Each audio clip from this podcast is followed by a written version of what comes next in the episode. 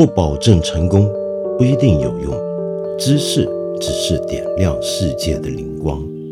我是梁文道。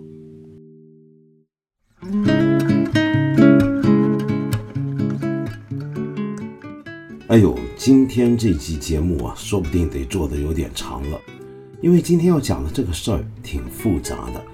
呃，可是让我想到这么复杂的话题的起因的事件，却是一个简单的事件。这回呢，我可不敢说众所周知了。不过我猜，可能有些人听说过这件事情。就前几天，不是微博、跟豆瓣还有微信里头，很多人都在传嘛。呃，上海一位呃视障人士，也就是盲人。一位姓刘的刘阿姨，她养了一头导盲犬，叫做查德，很可爱啊，是一个黑色的拉布拉多狗狗，呃，雄性的，很可爱，很可爱。那这个阿姨呢，就有被人拍到她在马路上行人道边上带着这个狗的时候呢，她不小心摔到了路面上，旁边呢没有人扶她，尽管有人经过，可能也来不及扶她吧，她就自己。爬了起来，他第一件事就是紧紧抱住自己的狗，看看这个狗狗有没有什么事情。那为什么这个阿姨会要在马路边上，就行人道上带着狗，嗯，在那干什么呢？原来她是要带这个狗啊去小便，她只能够把它带到路边去小便。那原因是因为在比较安全的小区内的道路上，它不断的。被小区的邻居们排挤，那么这个事情呢，惹起了非常多的争论。绝大部分我看到的网民的意见都是很同情这个阿姨，然后很痛恨她那些邻居。那到底是怎么回事呢？原来是这样的：从二零一九年一直到现在，这个阿姨啊，带着查德在小区内小便啊，一直都有麻烦。是怎么回事呢？我先给大家说一个规定。就是按照规定啊，原来我们国家规定，导盲犬的排泄是必须在室外定时定点的，不允许在室内。一般来讲呢，大小便怎么处理呢？那呃，如果是母狗的话啊，它大小便都会啊给它放在袋子里头。那个办法呢，就是拿个塑料袋给狗狗后腿呢套上去，那小狗子呢。啊，它要拉屎拉尿，就很自然的就拉到那个塑料袋里头，那主人就清理那个袋子就行了。可是呢，雄性犬不一样啊，雄性犬大便是会排排在袋子里面，但小便呢就只能在路边。首先，先给大家解释一下，为什么导盲犬不能够在室内拉了？如果是导盲犬，我们会说，那盲人带着它上街去拉，不是很不方便吗？是这样的。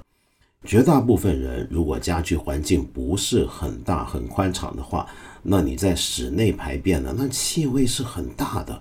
那那个气味呢，说不定也会对邻居有影响，对不对？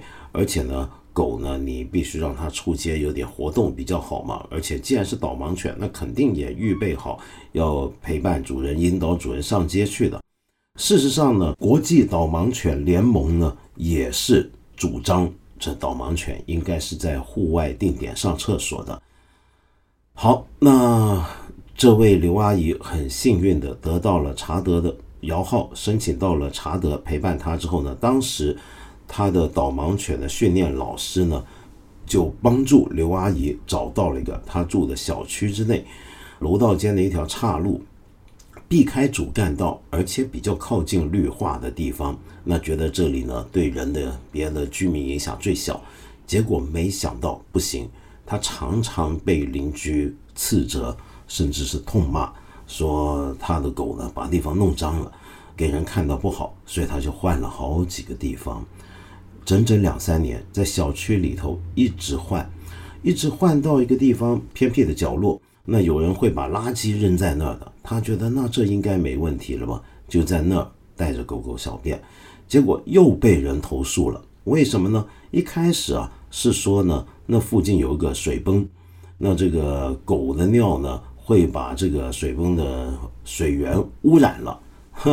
后来呢，呃，我看到有人去采访，这邻居就澄清说从来没这么说过。他的意思是什么呢？你看这附近有个水泵提供这个室内用水，那其实那个水泵离得还我我看那个图片看起来并不算太近啊。那狗是撒在附近的路面上，那有人看到就觉得很恶心，就觉得呢一看到这个狗在那撒尿，就会想到自己喝水的那个感觉了。好，那所以呢，后来呢，他又换到了小区围墙的外面。那外头有监控摄像镜头，那么结果呢？居委会就跟附近的居民又不满意了。为什么呢？因为那里头呢晚上有人停车，那么说你的狗撒尿，要一不小心撒到我们家车子，那怎么办呢？所以叫他去花坛那边去。好，那么后来到了花坛那边去，呃，在花坛附近水泥地上，又轮到离花坛最近的住户不开心了。赶来赶去怎么办呢？他试过带尿垫下楼，那么可是呢？你想想看，对于一个盲人来讲啊，这是很困难的。他又试着带桶水下楼清洗，因为有邻居说：“哎，你狗撒了尿，你自己不会拿桶水清洗它。”那你想想看，一个盲人刘阿姨，她上下几层楼，提着桶水，拖着条狗，然后看到这个狗撒尿，自己带桶水去洗刷路面，再回去。这容易吗？很不容易吧。那终于他心力交瘁，而查德呢，居然也病了。为什么呢？因为狗啊是很敏感的动物，我们晓得。那查德呢，常常被人驱赶，被人斥骂，他是不开心的。他开不开心呢？那他就开始不吃不喝了。按照刘阿姨的讲法呢，他觉得查德啊跟他感情这么好的这只黑色的拉布拉多，好像是不希望。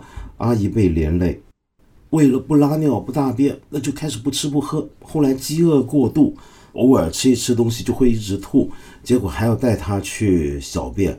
那就是因为这样子，所以在今年一月六号的时候，刘阿姨呢在小区外头带着查德小便的时候，呃，为了避开马路的车子，那她不小心从台阶上摔了下来，就发生了我们看到那个镜头。不只是这样啊，那后来我们还看到有公安的一些的处理这个问题的信件，那那个信里面呢，有人呢是直接有邻居威胁说，你这条狗要是再在小区里这些地方拉尿被我们瞧见，我们小心我们把它毒死。好，那这个事情呢，立马就炸开了，在网上呢，很多人就开始讨论。一般呢，大家都在骂的是这个小区里的人怎么这么没有良心。首先你要看到这是个导盲犬，再来你还要看到这是个盲人，你们怎么好意思这么样子来欺负他呢？事实上，这个小区里面是很多人养狗的，那为什么那么多人养狗，他们在小区里面撒带着狗在小区里面撒尿，大家不觉得有事儿，偏偏是个导盲犬在这撒尿就有事儿呢？那么也有人说呢，嗯，这个刘阿姨呢，其实她已经尽了她的能力，想要把事情做对，但是她就是没办法，那又怎么办呢？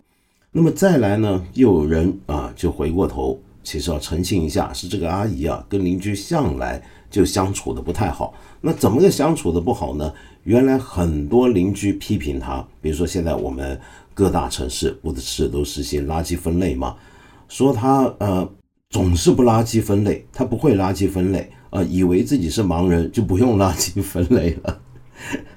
这话对不起，我说出来我自己想笑。这个盲人垃圾分类，嗯，对，这个我等一下回头再讲，盲人应该怎么样来垃圾分类。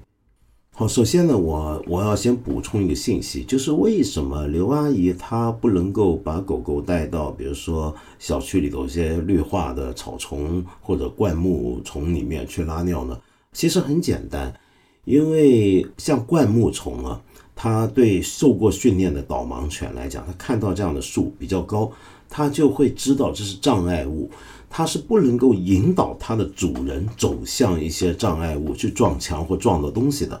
所以实质上是不可能让查德去到那样的灌木丛里头去拉尿，这是不可能的。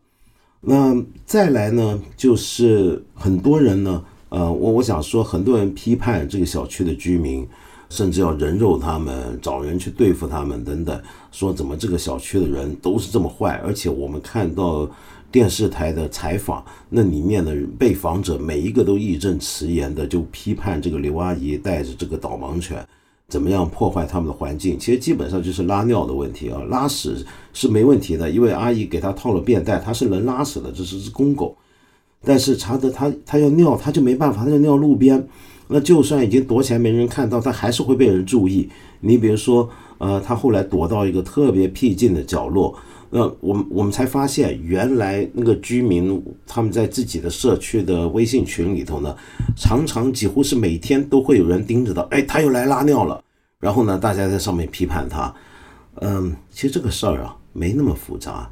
我觉得这个小区里面的邻居们，你想想看，你既然有功夫，每天盯住。什么时候这个查德出来拉尿了，然后你在这里头斥责他、骂他，或者跑过去威胁他？其实还有个更简单的方法可以解决这个问题。那什么呢？假如你真有这闲工夫，比如说你不用上班或者怎么样，你能不能够看到查德拉完尿了？那你觉得不干净？那刘阿姨因为残疾是个盲人，没办法自己提着桶水，很不方便。你能不能就近你自己拿桶水？把那个属于小区的、大家共有的这块路面清洗一下呢，洒桶水不就得了吗？其实这个事儿啊，还真的是你行你上，就是你有功夫在这批判人家一个盲人带着导盲犬，其实每个人大家分担一下，邻居们互相帮帮忙，就能够把这个问题解决了。每人多走一小步而已。我这么讲，你可能会觉得这是个天方夜谭。事实上不是啊，我们大家是邻里啊，我们是邻居啊。邻居里头有一位盲人，他要用导盲犬协助他的出行，一只很可爱的小导盲犬，他要拉尿。如果不介意的人，那我们就像我是不会介意的。我这区里头有狗拉尿，我从来不介意。那我不介意的人就不介意了。但是要介意的话，那我自己看到了，就在我跟前，我能不能够就近自己想办法清洗呢？如果不愿意，我们能不能跟居委会讨论，让居委会来想办法呢？也就是说，居委会从去协助大家一起去围堵这个刘阿姨跟她的小狗，一起对付她，其实完全可以是反过来去帮忙她的，而不是对付她的。OK，我从这里面就想说，我一直都不认为有什么人叫做坏人。这个小区在电视里面接受采访的这些人，批判刘阿姨跟查的人，我也不肯相信他们就是坏人。我觉得更多时候只是因为这里面的某种的循环的动力啊出了问题，少了一个很正向的东西被灌入进去，于是一些负面的东西就被循环起来。这话听起来有点绕，我简单解释一下。回想一下啊，我们每一个人，呃，都遇过别人对自己的一些由偏见所产生的，觉得让自己不舒服的对待，是不是？我们自己也很可能对别的人啊是有某些的偏见的。偏见这个东西啊，我常常讲，它像什么？它像一个植物的种子，它一旦被种在某个土壤里面，它就会发芽、生根、长大。破土，甚至最后长成一棵障目的大树。这个土壤，它很可能是我们个人的个体的一个脑海，就是我们个体，我们看一个人，我们觉得有某件行为我看不惯，说了某句话我不开心。如果我心眼小，我说不定就老记得这事儿。然后，如果我老记得这事儿，这个事情就会不断的增长，越来越庞大。最后变成就是这个人，哪怕做了再多对我不错的事情，或者我看到这个人身上很多很好、很善良的秉性，都会被那个一开始种到我心田里面的那一小点的偏见的种子给影响了。于是我开始系统的扭曲了对这个人的看法，我开始觉得这个人从根处就是个坏人，而别人看到的那些他身上好的东西，我甚至都要说他其实是装的。他其实就是个坏人，都要从他坏的那一点来解释他为什么表面上看起来好的东西。同样的，在一个社群里面，这种偏见种下去也是会生根发芽长大的。比如说，在一个小区里面，一旦有几个人开始比较针对他们邻居中的一位盲人以及他的导盲犬，这个事情就变成一个事儿。这小区里面一旦有几个人开始说这个狗老在撒尿，弄脏环境，或者在看到它撒尿，我不晓得为什么就想到我喝水不干净。那么说着说着，这群里头很多，哎，对啊，我老我也老看到，哎，说的是啊，这好像不太好吧？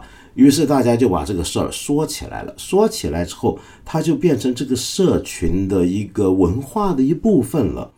那么这种情况其实跟他们个体是不是好人关系不大，而是整个社群已经形成一个很系统的对于一个人的看法的问题了。那现在问题就在于这个被他们有一点偏见来对待的这一位女士是个盲人。那说到这儿啊，我就不得不说我们现在的盲人跟导盲犬遇到的一些的问题。你有没有印象？在过去几年，我们常常看到一些。呃，新闻报道是关于导盲犬上公交被拒绝的事情。我记我不记得哪一回，我甚至记得去年还前年，好像四川还哪是有交警啊，就故意测试，就呃假装是盲人带着导盲犬上公交，是地铁还是公交吧？然后被拒绝登车，被赶下车。那么这个被拍下来了啊。这个情况你想想看，像我刚才举那个例子，是有交警来假装。为什么交警要干这个事儿？他实际在做测试。测试这个公交或者地铁，呃，能不能够接受盲人带领导盲犬进入这个公共交通工具或者公共出行工具里面？那之所以会这么做，是因为我们国家其实是有相关政策的。呃，在二零一八年的时候，交通运输部就联合七个部门出台了一个意见，要求全国各地展开配套，让导盲犬可以搭乘公交的一些相关工作。那这是一个由中央下来要各地方逐步实施的一个基本的原则，也就是说，导盲犬是可以引导盲人上公交的。如果一个导盲犬都不能上公交，那这个导盲犬当初我们设立这个机制、这种做法的又有什么又有什么意思呢？它的目的何在呢？对不对？好，那说到导盲犬，我就想到在去年前年。的国际盲人节的时候，我都看过一些相关新闻报道。我这点找回来查，就十月十五号是国际盲人节，您估计可能没听过吧？那《新京报》啊、腾讯新闻都做过很多的报道。那这个报道呢，都无一例外是从中国的盲道铺设开始讲起。你知道我们在路上行走的时候，不是看到有一些地砖上有些起伏的圆点吗？那个圆点就是铺成的砖，跟它所组成的路面就是盲道。这盲道是为了要引导盲人，他呃带着这根拐杖点的走路的时候，使他知道该走向何方。我们中国在盲道的铺设，按照这个长度来讲是世界最长，按照分布的广度跟密度来讲也是世界最广。这是为什么呢？其实这是大概从呃二零零几年开始吧。我们全国在各个城市都开始有些文明城市指标，比如说我们现在不是有些城市是能够评上文明城市的吗？那这种文明城市的指标是什么呢？我们政府就非常人道的，就要求要看到盲道的铺设的密度跟长度，也是你一个城市的文明指标。因为我们相信，一个城市的文明标准之一在于你如何对待你的弱势群体，比如说盲人。OK。于是各个城市呢开始就大兴土木铺了很多盲道，但是这些盲道是有问题的，有时候被人发现。我们常常在社交媒体、新闻媒体上面看到一些很奇葩的盲道，比如说那个盲道走着走着一下就断开了，就没了。他那个盲人如果真跟你这个盲道走，走到路上一半，他就不知道，哎，这是哪了？我我接下来该往哪走呢？就断了。还有一些呢是直接把这个盲道呃引到一些垃圾站。甚至通向这个地下水井盖，那是很古怪的。也就是说，铺的时候没有考虑好，没有铺好。好，这就说到我们盲人面对的问题了。我特别去查了一下，我们国家目前到底有多少盲人，跟或者说更广义的视力残疾人士。那我上了中国盲人协会去看，那中国盲人协会一进首页，它的网页。呃，就有人提这个问题，然后根据这个大概是机器指示，就要求我们去找它里面有个重要文件的档案。可是这个档案出来，居然只有二零零六年的一次全国抽查数字，所以是没有最新数字的。那么根据我刚才说的新闻报道呢，到二零一八年为止啊，这个数字我不知道怎么来的，但是是新京报跟腾讯新闻报道。二零一八年的时候，全国有一千七百多万视力残疾人士。按照国家的分级标准啊，这个视力残疾是分成四级的，一到二级呢，那就是我们一般意义的所说的盲人了。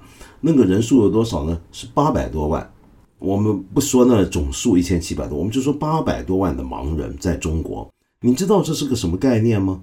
八百多万盲人，那就比我住的香港的人口还要多了。这是一个多么高的一个数字！就我们很多省会城市的整个城市的人口，也就是这个数字，或者比甚至比这个数字还要低，有八百多万盲人。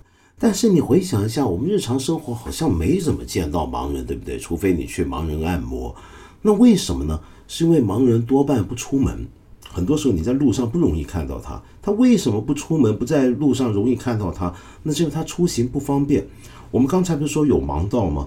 那盲道的铺设其实已经算不错，但还有很多问题。那另一方面，盲人该怎么融入这个社会呢？那其中一个办法就是我们一开始所说的导盲犬。可是你知道导盲犬中国有多少吗？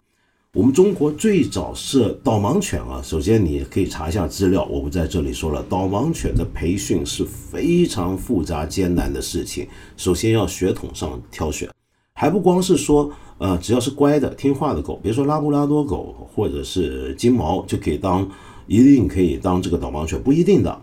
因为当然我们都看过电影，呃，有些关于导盲犬的电影，我们国家好像前几年拍过一部。在全世界范围最有名的就是日本片《导盲犬小 Q》，很可爱，看的很多人很心痛，对不对？那狗狗是多么可爱的动物。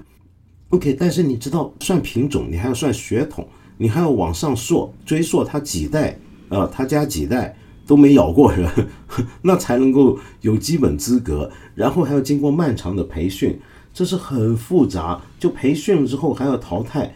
真正能够被挑出来当做导盲犬使用的狗，其实很少的。那么，从二零零六年，我们国家首度在大连设置了导盲犬基地，现在上海也有啊。每一年，现在你知道有多少盲人需要导盲犬吗？每年向这些导盲犬训练基地申请领养导盲犬的超过了十万人。那这十万人，每一年十万人。有多少个人可以顺利的申领到导盲犬呢？十二个，平均是十二个。你没听错，是十万人里面有十二个，它差不多万分之一左右的一个名额。这这是比摇号还要难。那这方面我们跟某些国家的差距就非常大了啊。你比如说，尤其是欧洲国家，比如说德国，大概是现在全球。导盲犬跟视力残疾人是这个比例最好的、最漂亮的一个国家，它每六百个视力残疾人士就有五十只导盲犬。我们讲导盲犬、讲盲道啊，都是基于一个原理，这个原理牵涉到我们怎么来看残疾这件事情。关于残障的跟残疾的研究是有几个模式的演变。那最早。我们当然都会把它当成是个个人的模式，这是我们很古老的啥？什么叫个人模式呢？是这样的，就我们认为一个人残疾了，这就是你个人的问题。你个人的问题，你该怎么解决呢？那你就想办法。比如说你眼眼睛有残疾，甚至盲了、瞎了，那你就要想办法，在这样的一个不可改变、不可回避的前提条件下，你自己想办法活下去，好好的活着。那那这是你自己的问题了，很不幸啊，这就是命运之不幸，没有办法，命运造人做做人。那么第二种模式，那当然就是医学模式，就是你如果眼睛有问题，我们想办法来医治你，这这有道理，因为事实上绝大部分的盲人都不是天生的，而是因为他后天有眼部的残疾，呃或者眼部的问题得不到及时的治疗，因此。才目盲。比如说，我们中国非常熟悉的大音乐家华彦钧，也就阿炳，他就是好像二十好几，他才忽然目盲的。那么这种情况其实更多。如果我们能够有更普及的医疗体系，更好的一个对于眼部残疾的关注，其实是能够及时的救治得了很多呃可能会目盲的有眼部残疾的病人的。那么第三种，我们关心这个残障研究的模式是什么呢？那大概就是三十多年前开始兴起的所谓的社会模式。社会模式是什么呢？这个有点意思啊，我跟你稍微简单的讲一下，是这样的。首先，我们要把残疾、残障啊，我们常讲残障，残障这个两个字啊，我们要把它分开，分开残跟障。残指的是残疾，残疾是你的个人的身体问题，比如说你生下来，你可能有某些的欠缺，身体上比起一般人，比如说你眼睛看不见，比如说你闻不到东西，你听不见东西，你说不出话。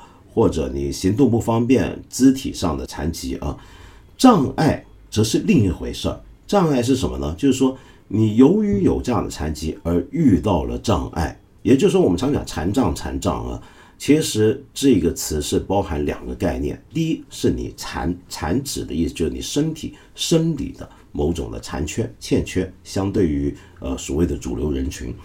第二，则是由于你的这种生理上、个体上的残疾，所遇到了一些障碍，而这个障碍呢，这个部分啊，照我刚才所说的残障研究的社会模式这个范式来讲的话，它就不是个体问题了。它之所以叫社会模式，那是因为它会认为这个障碍是社会造成的。也就是说呢，我们绝大部分所谓四肢健全、行动方便、感官正常的主流人群，我们所生活的这个社会，我们周边的很多的设施，我们的可见的与不可见的物质层面的与非物质层面，比如说制度层面的种种的体系，都是围绕着我们的需要、我们的基本的生理条件而展开的，比如说楼梯。比如说马路的红绿灯等等等等这些东西呢，可能会对于很多有相关欠缺的残疾人士来讲构成了障碍。那这种障碍就会形成一种隔离，就使得这些残疾人士，比如说一个盲人，由于他看不到东西或者视力不健全，那么因此就无法享用我们这个社会的很多的正常的东西，他就被隔离出去了。那这个事情啊，其实他不是个人的错。他们会认为这是我们社会的问题，也就我们社会的考虑不周到。那你当然可能会说，哎，那这个社会当然是为大多数人而服务的嘛，对不对？那这是少部分人。这么讲呢，有问题的。问题在哪呢？第一，就是社会为什么啊，只应该服务大部分人？而忽略一些的少数的族群或者是少数的群落呢？如果我们觉得社会本来是这样，我们有没有个理想的社会？就是我们要一个更好，比如说中国现在我们希望我们成为更文明的社会。那如果要更文明的社会的话，那我们肯定就希望能够满足更多不同的人，尤其是是一些先天条件有障碍的一些少数群落或者少数人群。这就是为什么我们早在两千年头就开始给各个城市设文明城市指标的时候，需要有一个盲道的一个标准，理由就在这里。好，再来呢，我们回过头来讲，什么叫多数人群这个概念，主流人群这个概念。中国，我刚才讲的盲人的数字，如果你加上各种各样的身体残疾的话，我们其实全中国的残疾人口的数字是相当惊人的。所占的人口比例也是相当多的，我没记错，在十几个里面就有一个，在某个意义上的是某个意义上的残疾人士。那这个残障啊，我们还要注意，这个残疾它不指的不只是你缺手缺脚、耳朵听不见，然后眼睛看不着，还不只是这个，我们还要考虑有一点，就是所谓的非主流人群之外所遇到的障碍，还包括哪些非主流人群呢？比如小朋友啊。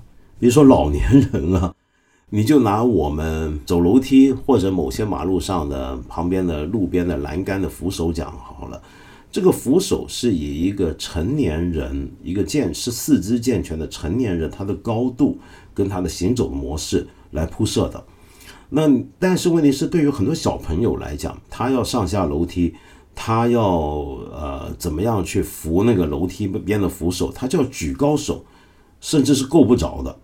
那因此有一些国家，比如说日本这方面做的比较普遍。当然，日本有些很多问题，比如说它导盲犬的数字在下降，这是个大问题。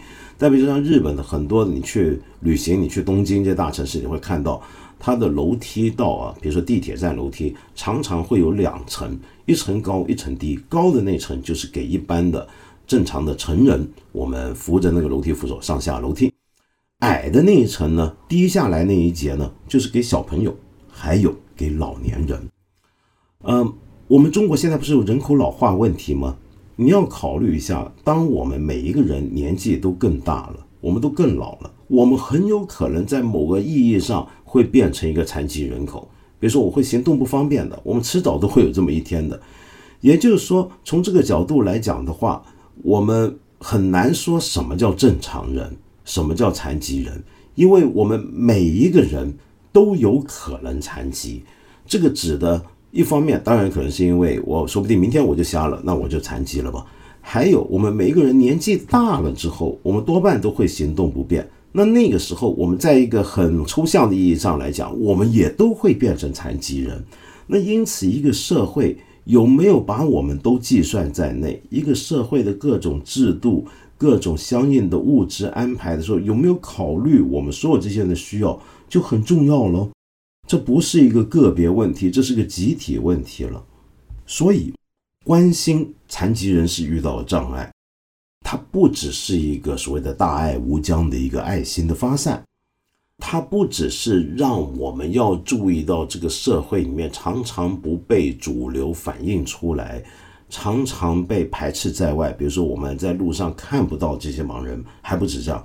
甚至在某个程度上也是为我们自己着想，因为我们自己也有可能，甚至极有可能会有一天遇到一些呃生理上的问题，导致我们无法正常的在这个社会里面维持自己的正常的日常生活的。所以，我觉得我们平常就应该要多开始关注这方面的问题，多留意一下你身边。有没有这样的有需要的人？他们是怎么样生活？他们如何？比如说，我就问你一个简单问题：一个盲人他怎么样使用微信？一个有听觉障碍的人他怎么样？比如说听我们看理想的节目，这这可能都是问题，对不对？我记得我比较开始关心这个问题是很多很多年前我在教书的时候，我好像还说过这事儿，对不对？你知道我以前教书，呃，我我什么书都教过，几乎。我有几年呢，在一个学校的设计学院里面教一些硕士生。我当然不是一个做设计专业的人，但是我给他们教的是一些设计理论以及设计跟社会文化的关系这样的一些的课程。那我教那门课呢，有一年呢，我就请我们班的同学呢，他年度的作业、学期末的报告是要做旅游指南。因为我那整个学期在教的东西，就是请同学们把自己当成游客来看待自己住的城市，也就是香港，想象用另一种眼光来看自己居住的地方会看到什么，然后还要请他们设计一份可能是影像的、声音的，或者是传统文字版的旅游指南。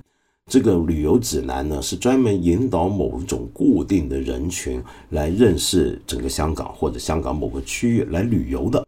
OK，我那帮同学很特别，因为我们那时候我们整帮老师的教学方法都还蛮好玩的。我觉得，我记得有个老师请同学用轮椅来玩一个游戏，就坐在轮椅上，从学校的教室门口到离我们最近的一个地铁站去搭地铁，结果就发现所有同学这回就感受到一个要用轮椅的人的交通有多麻烦了。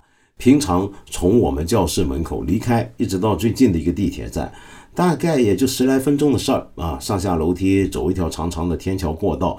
但是没想到，当你用轮椅之后，你才发现，我的天呐，原来我要过个马路那么困难。我要到一个电梯口按电梯，那个电梯如果它的那个电梯比较老旧，没有用新式的方便残疾的这种电梯，它的整个电梯的按钮是设在比较高的地方，那我可能就搭这个电梯就不方便了，甚至搭不了了。他们才发现。好，那我教那帮同学，我就说有一个有一组同学，那是一组组教的共同的功课，有一组同学教回来的，我太喜欢了。那是一段录音，那个录音还相当长，是引导。盲人去旺角旅游，盲人怎么样来利用旅游指南？你这个旅游指南当然就是用声音表达嘛。那这个声音表达，它必须很明确告诉你，你从这一个地方开始，你走多少步能够走到我现在要引导你去看的或者去参观的那个景点。那步我们会说每个人的步伐都不一样，是不是？那该怎么办？我那时候看他们这个报告，我才发现啊，原来一般的盲人，呃，他们很习惯用步，用走几步来互相通信息，来引导。比如说从这儿到那儿，你得走多少步？因为他看不到，呃，眼睛看不到，他就看不到路标嘛，那他就只能靠计数，心里面计数。那步没错，每个人步伐是不一样，但大致上还是个约束的，就是你肩膀的宽度为一个步的步数。好，那比如说到什么地方买东西啊，买东西要是以前没有现在电子货币这么方便，呃，没有各种的转付支账，那就钞票。我们都觉得钞票摸起来都差不多。那那盲人是怎如果没有这个钞票上没有盲文的话，他怎么样使用钞票？他怎么样摸出这个到底是十块、五十、二十块、五十块、一百块，还是五百、一千呢？哎，这又我让我学到了很多东西。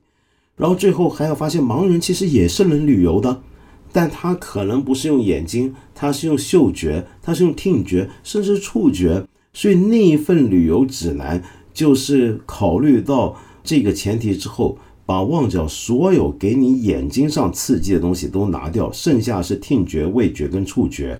然后来告诉盲人这个地方有什么好玩，在那几方面有什么值得注意的、有刺激的东西啊，太有意思，真是教学相长。呃，没有收到同学们这个作业，我还真不了解盲人那么多。尽管我有盲人的朋友啊，但我才发现我对他们的了解还是太低太低了。那么我刚才讲了这么一大套，就是为了说明我们现在关注残障，其实可能。呃，学术界早就讲了这种社会模式，但是我们一般人的意识还是不够普及。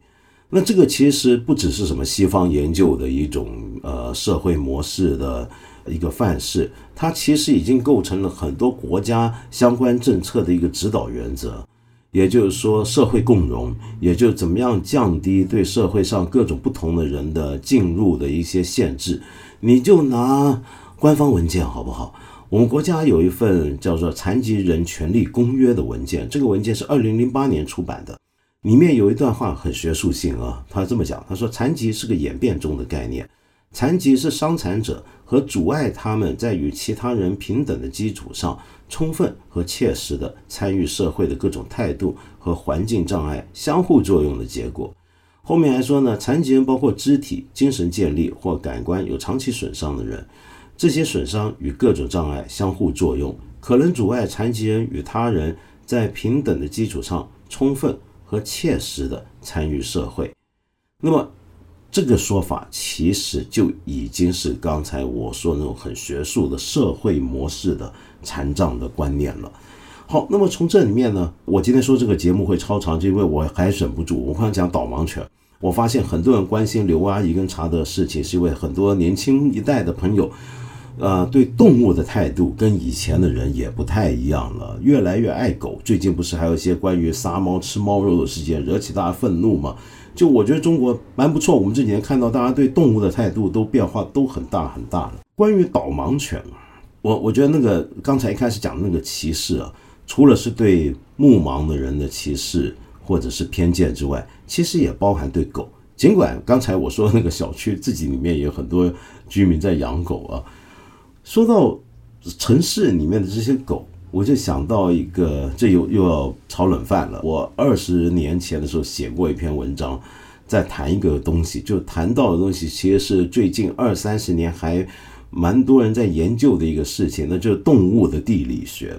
什么叫动物的地理学呢？就是我们知道地理学有人文地理嘛，对不对？人文地理学 （Human Geography） 里面有一帮学者，最近几年很喜二三十年喜欢研究动物在人的社会空间里面他们的生活的情况、他们的分布情况跟人的社会的观念之间的对应关系，很复杂，对不对？听起来，我简单给你讲一下是怎么回事儿。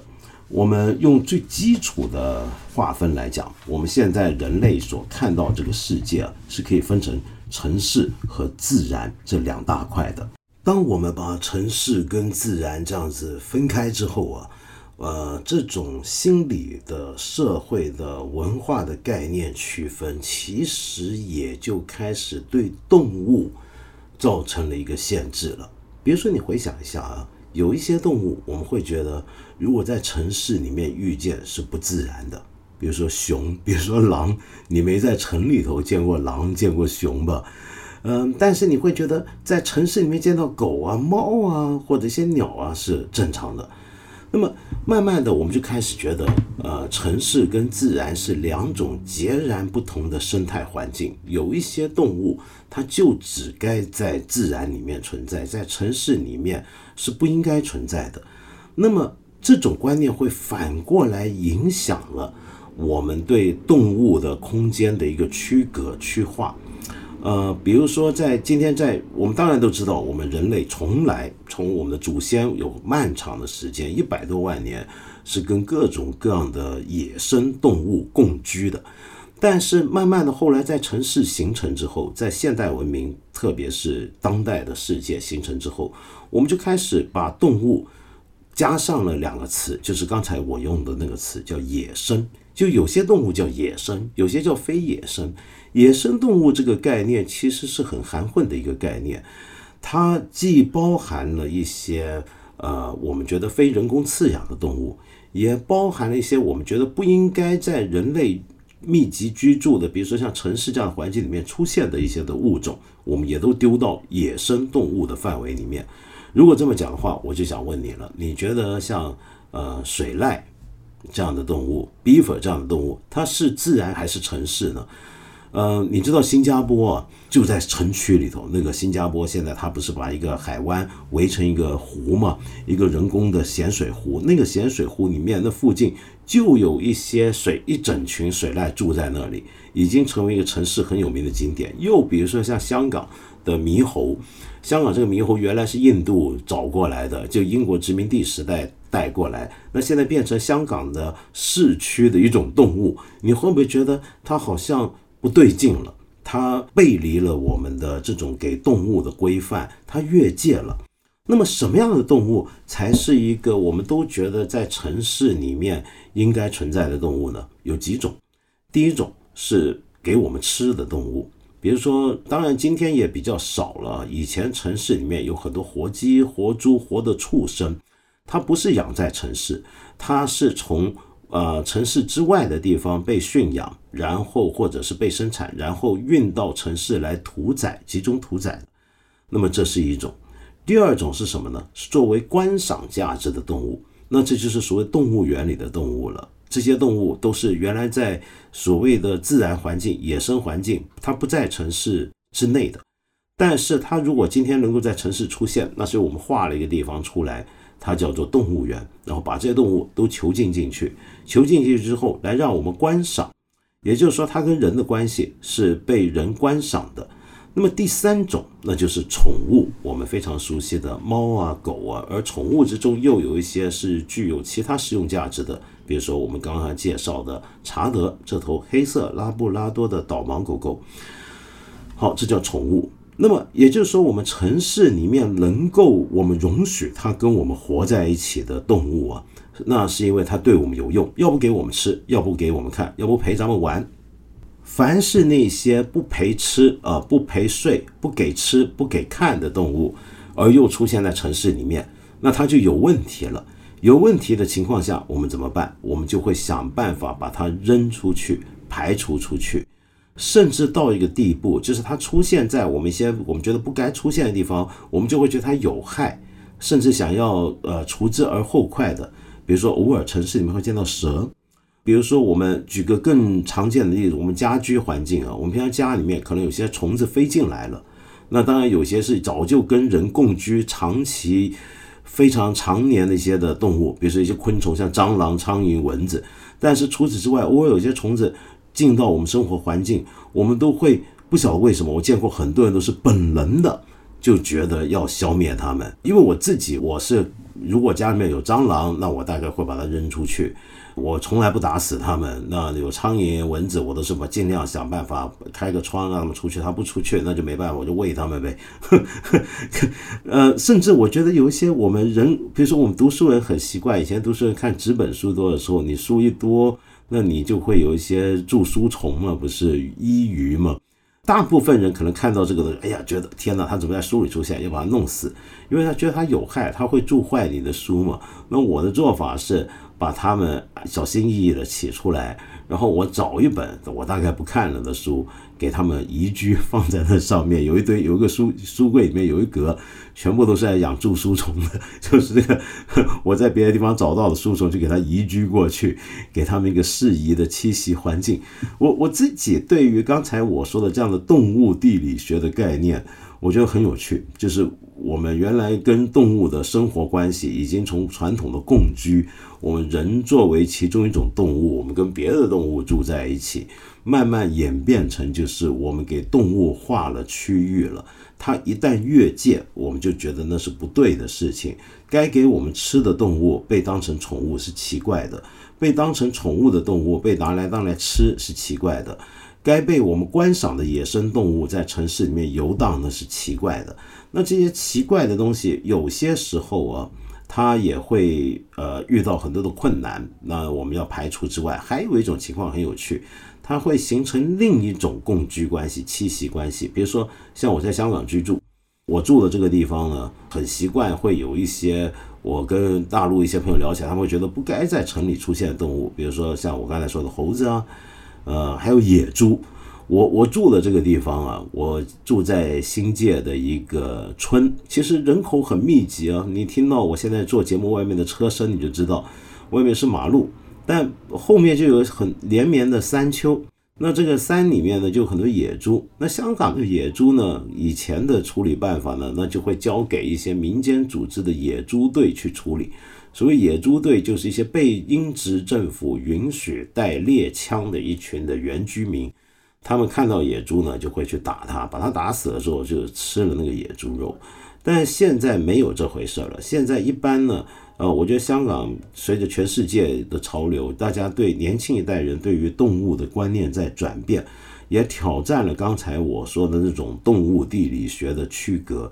嗯，所以变得就开始越来越多人觉得野猪没什么了不起。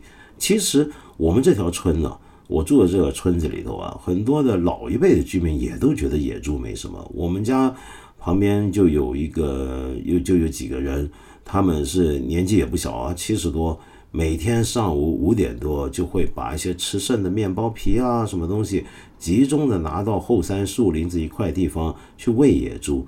那野猪其实很可爱。很多人觉得野猪好危险，会撞人，会伤人。他们其实怕人，你不搞它，它躲你的。我特别喜欢野猪的宝宝，刚出生的时候，你知道野猪宝宝身上是有条纹，像西瓜的条纹，所以我叫他们叫瓜仔，瓜仔，很可爱，很可爱。OK，扯远了。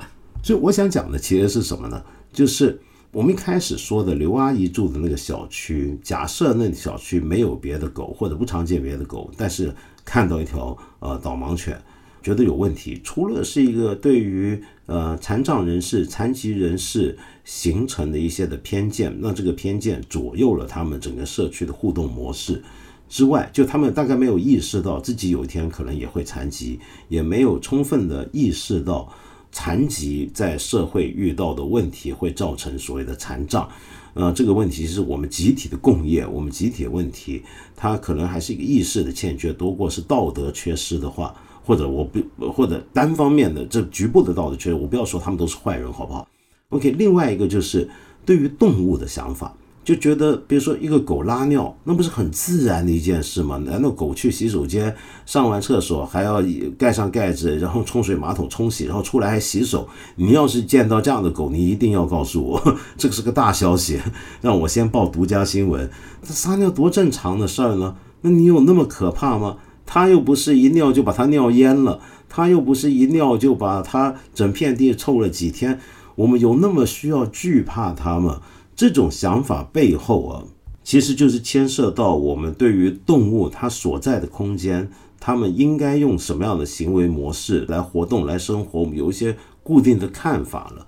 比如说，狗虽然是我们现代人很习惯的一种城市里面的宠物，但其实我们还是会对他希望加诸各种限制，比如说他怎么样去上洗手间，该如何去上。那狗又由于是跟人类相处最久的一种动物之一，所以它也开始渐渐适应了我们的生活。比如说你是养狗的朋友就知道，你带它出门去洗手间，它会形成惯性。比如说每天上一回，还是两回，还是几回，它每天什么时候上，它会开始忍尿。但这个其实是已经很不自然的了，它其实已经充分被驯化了，才有这样的结果。无论如何，它已经是被驯化成的一种物种。那在这个情况下，如果我们连这一点都不能接受，就是他每天定时出来上洗手间都不能接受的话，那下一步我们用什么方法来管理、来对待呢？这个并不是那个狗的问题，这是人的问题。这是我们人怎么看动物，应该被放在什么空间，应该遵守什么样相应规范的问题，是我们人给全世界的动物加上了这样一套抽象的秩序，希望他们都活在我们既有的这个秩序之下。哎呀，不过这么扯就很远了。我今天这个节目呢又超时了，所以我赶紧呢还是回来呢先回应一些朋友留的意见。那这回我还看到特别多朋友给我留言留问题。我想说啊，就很多时候，我知道你可能会有一些问题，比如说我见常常见到一些朋友一些很个人的问题提给我，我我已经说过，其实我我很怕回答，嗯，那是因为我觉得我不知道，我不敢给人家什么很很重大的事情的建议，我觉得这个很难，而且呢，就是怎么说呢？有一些东西，就我觉得很个人的一些问题给到我，我我觉得我在这里很公开的去谈，我都会觉得尴尬的。对，主要是这个理由啊。那所以很多时候我没有回一些留言，是这个原因，希望你能够原谅，并不是我没看到，我全部的留言我都看。比如说有位朋友叫孟坤，他说：“呃，道长你好，之前留过有些评论，把自己一些从来不曾对人吐露过的经历都写了，自己都感动哭了。”可能是应该你没有看到，或者是什么，然后他后面又又接一段，还没写完就按到提交了，想说的话也懒得说了，反正你也看不到。最后再问一个问题，之后就安安静静听节目，就是为什么内地办了一些选秀综艺节目，我看的其实也就两个，《中国新说唱》和《乐队的夏天》，因为相对新鲜点也原创些。为什么这两个综艺节目，中国天南地北的选手都来了，连对岸都来不少，而唯独缺了香港的？不管是乐队节目还是说唱节目，一个香港人都没有。我想了很久没明白，香港可曾是东亚的娱乐文化中心，不至于沦落到如此的地步吧？这到底是因为节目组没有考虑，还是香港的相关圈内人员根本看不上这些节目？难道是因为他们普通话没您这么好？呃，但五条人普通话好像也只那样啊。道长到底是什么原因？我实在想不通。您是香港人，可以聊聊这是为什么吗？因为这个问题困扰我很久了。谢谢，这是最后一个问题，以后就安安静静的听节目吧。好，孟坤，很抱歉，之前那个让你写感一边写一边还感动哭了那个那个我没有回应，是因为就是刚才我说的那个原因了。那至于这个问题又是个大问题，我没办法在今天简单的回复，因为我们时间已经超过挺多了。但我简单讲，其实。有一些国内很有名的艺人是香港人啊，那 Angelababy 不就是香港人嘛，对不对？但好像是大家都忘了，连香港人都忘了他是香港人，呃，这个蛮有趣，我们有机会再聊好不好？OK，呃，我我今天先在这里回应一些呃，我剩下的时间能够简单回应的问题。有一位朋友叫 SNGQ，呃，你说到有个问题很纠结，不知道能不能帮到你，就是说我去年你说啊，我去年怀孕。很不幸的是，五个月时孩子没有保住，然后现在计划重新备孕，由于我家有养猫咪和小狗，身边的亲人和朋友都告诉我想办法处理掉它们，说它们会可能导致孕妇不能顺利生产。家人说不能因为动物而冒风险，问我难道动物比孩子还重要吗？我说动物也是生命，也是孩子。我为此心里更加难过和纠结。我觉得连最亲的家人都不理解我。我希望大家理性科学看待这件事情，包括我自己。我咨询了宠物医院的医生和我自己的中医，他们告诉我，科学养动物，注意好卫生和驱虫没有问题的。我很开心有专业人士支持我，因为我特别两难：一个是有失去孩子的经历，二是我很爱小动物。我觉得我是他们的父母，他们唯一的支撑。即使我把他们送去别的地方寄养，也会对他们的心理和身体上有很大的伤害，我良心也会不安。那该怎么办呢？这样子，呃，S N G Q，我觉得你做对了。第一步是先要找到专业意见，因为我们必须承认，的确有一些说法是说孕妇，呃，如果家里面有别的物种的存在，别的动物的话。那对于孕妇或者对于新生的胎儿来讲，可能都不一定太过理想，因为可能会有敏感的问题。可是这是一些很个别的情况，而这个情况需要了解你的医生给你判断，就是他要了解你的敏感的体质是怎么样的体质，他要常常关注你胎儿的情况，他要知道你家养的动物的情况。嗯，那但是如果得到这样的专业意见的支撑，我觉得那就绝对没有问题。嗯，那剩下来的别的家人的或者朋友的那些顾虑，我觉得很多时候是一些文化上长期形成的一些的概念，也就是偏见而已。但是我们要肯定的是，他们对你这样子劝告也是出于善意，他们也都是善心。但是那你就怎么样合理的、温和的跟他们解释。这个情况，那还有一种情况，我个人遭遇过。就以前我有个朋友，她怀孕了，她一直养猫嘛，但是因为她的身体比较弱，那那时候呢，她的家人也很担心。她其实是个很爱猫、很爱狗、也很爱小朋友的人。那但是因为她的体质的问题，她当时真没有办法敢冒险在怀孕期间继续养她的小猫。那他就说能不能先交给我，等他孩子生下来满半年之后再带回去。我说可以啊。结果他那时候很久以前，他的猫就住我那儿，住到后来呢，就他觉得很顺利了啊，那孩子也很好，他再把小猫带回去给小朋友认识。那那时候就是我舍不得把猫还他，你知道吗？猫好可爱，哎，算了，还是人家的孩子嘛，对不对？我是个养父，就给他送回去了。嗯，我我注意到后来当小孩出生之后啊，你家里面有猫有狗的这个环境啊，其实对小孩是很好的。有许多小朋友，他如果出生在一个家里面有小动物的环境里面，对于他后来的成长是很有帮助的，因为他们呃会从小对到大，对于生命，对于呃跟其他的弱小的生命之间的关系是很特别的，跟跟那是一个很健康很好的一个成长环境。我觉得你也可以跟你家人说，家里面有小猫小狗，小朋友要来了。其实这对小朋友来讲不一定是坏事，很多时候说不定还是好事呢。OK，但首先最重要还是要有专业意见。好，那么你们一直听我节目会听到刚才很多车声，对不对？但是这就说明我我我这个节目在下午赶制的，我的同事们今天可累了，可辛苦了。我在看到有一个留言啊，叫土灶馆主说好惊喜，在道长的录音里面听到了鸟叫声。来深圳很多年，每年都听到那种哇哦哇哦鸟叫声，想必广东沿海地区都有，但一直不知道这到底是什么鸟。没错，你听到这个叫声呢，就是因为我做节目的时候啊，很多时候都是零呃早上四五点甚至五六点了。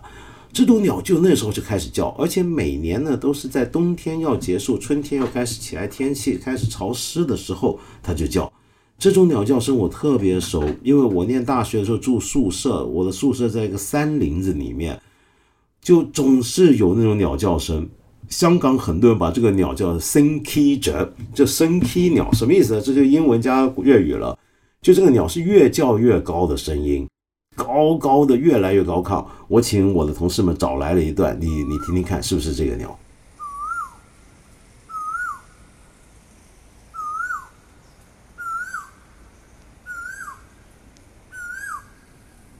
？OK，那这种鸟呢，大家都很好奇，因为每天早上五六点，它就它就叫，每年这个季节，然后很多人呢就被它叫醒，就是扰人清梦，很讨厌。但是听久了呢，你又会觉得有点熟悉的亲切感。就会感觉到那种季节的来临，就有点像你春天、秋天该看到什么花、什么落叶一样。就我们这一听到这个鸟，就是啊，春天来了，开始湿了，它变成季节的一部分，你会觉得很亲切。比如说我就是，因为我首先我不怕睡不着，我就吵醒还能睡的那种，而且我每我又睡得晚嘛，所以每天我都等于是临睡前在听它们叫。那个时候正好就是我工作了大半夜，看书大半夜。听到这个鸟叫，就啊，那我该睡了。就他们在叫的时候，好，那这个鸟叫什么呢？我们后面有位朋友留言了，这个朋友叫王懒言，在三十四分四十八秒开始，背景竟然听到了赵娟、赵尖吧，赵尖鸟的叫声。这种鸟的分布地域真是相当广阔。没错，这种鸟叫赵尖，这是一个非常南方很常见的一种鸟。其实从我国来讲的话，大概是从四川往东，经过秦岭南部、淮河到长江口，整片以南，华南地区都有。赵尖有好几个物种，在我们这整大片地区活跃的赵尖就是华南亚种赵尖。那这种鸟叫呢，它是这样的，他们这种为什么会越叫越高亢，甚至叫到走音啊，很好笑，是不是？呃，我以前呢，我不知道它叫什么名字的时候啊，我后来才晓得。我我我不是叫它 s i n k y 折，我把它叫做鸟夭折，夭夭鸟，因为它夭夭叫。那么这这其实它们正在叫春，或者说是正在这个呃，这是雄鸟，雄鸟就是会这么叫，它就是大概然后然后让重复五到十次，声调呢不断的提高，是为了吸引这个雌鸟，就是春天来了，这是叫春。好，那今天呢就先聊到这。我很播一首很简短的音乐。我们之前不是说过，盲人啊，就以前如果被认为是个人生理残疾问题的话，都会尽快要学得一技之长。比如说，像今天要按摩，在以前呢，很多盲人呢都会走上一个街头卖艺的道路，所以历史上出现过很多很有名的盲人音乐家。那比如说，我们中国人一定都知道的阿炳，就华彦钧啊，他的二泉映月，那我们都很熟悉。你可以听听看，我们看理想的杨春林老师的了不起的国乐这个节目就有介绍到这首曲子。但是我今天给你来一个你大概不怎么熟悉的一个人物，这我就想说，这种盲人音乐家在某个时期是全世界共通的现象，而且这些盲人多半都是从街头起来的。那就是美国我们非常熟悉的爵士乐跟布鲁斯，其实它的起源之一也少不了大量的这种盲人街头艺术家的参与跟投入。比如说布鲁斯里面有一派叫做德州布鲁斯 （Texas Blues），里面有个创始人物非常重要，叫 Brian Lemon Jefferson。你看美国早年的那种布鲁斯或者爵士音乐人，他们的名字啊很奇怪，前面加个 Blind 就盲人，这就说明。他们当时叫喊他，就是个那个瞎掉的 Lemon Jefferson，瞎柠檬杰弗逊，是是这么来叫他，很奇怪吧？OK，那这个 Brian Lemon Jefferson 啊，他是一个非常影响力非常大的一个音乐人，在当年没什么人能够学到他，因为他独特的弹奏吉他的方法。但是后来他对后来的摇滚乐、爵士跟布鲁斯影响特别特别大。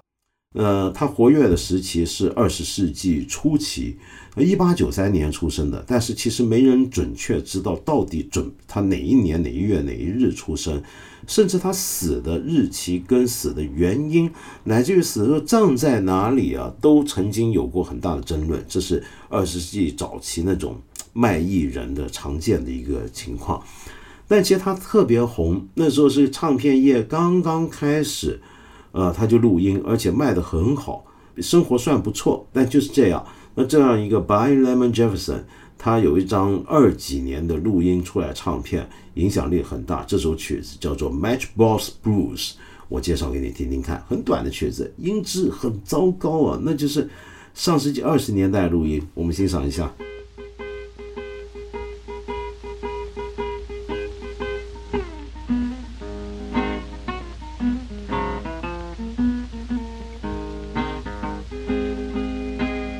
Gone to the river, gonna walk down by the sea. I'm going to the river, walk down by the sea. I caught those tattooed and minnows arguing over me. Then yeah, one day with a matchbox hold my soul.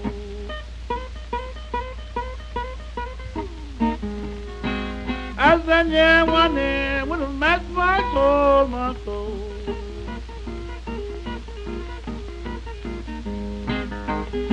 I ain't got so many matches, but I got so far to go.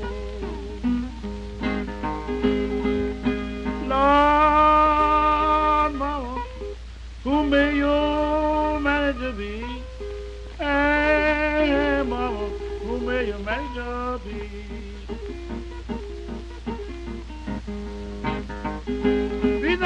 many questions, can't you make arrangements for me? I got a girl across town, she crochet all the time.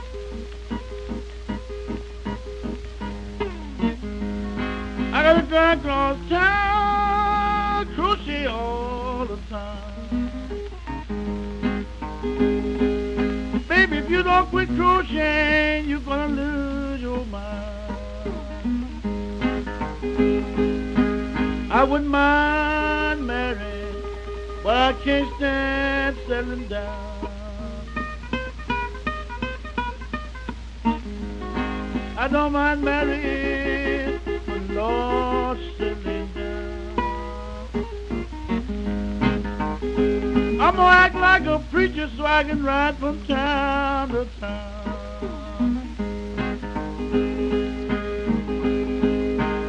I'm leaving town. Crying won't make me stay. I'm leaving town. Yeah, crying won't make me stay. Baby, the more you cry, the further you drive me away.